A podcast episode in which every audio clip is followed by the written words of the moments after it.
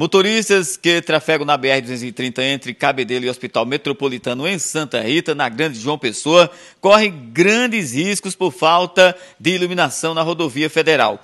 Os trechos mais críticos são os localizados no Alto do Mateus, em João Pessoa, Bahia, Viaduto de Intermares, em Cabedelo e no entroncamento das BR-101 e 230, próximo ao Hospital Metropolitano, em Santa Rita. O superintendente do DENIT na Paraíba, Arnaldo Monteiro, isentou o órgão federal pela responsabilidade da iluminação.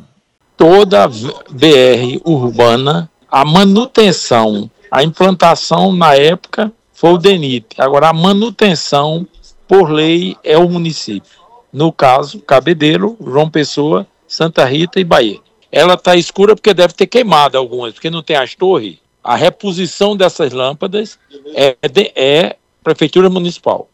O problema de falta de iluminação no perímetro urbano não é novo. No ano passado, reportagem da Mais TV registrou tremenda escuridão em viaduto da triplicação da BR-230, recentemente construído. Da redação do portal Mais PB, Roberto Tagino.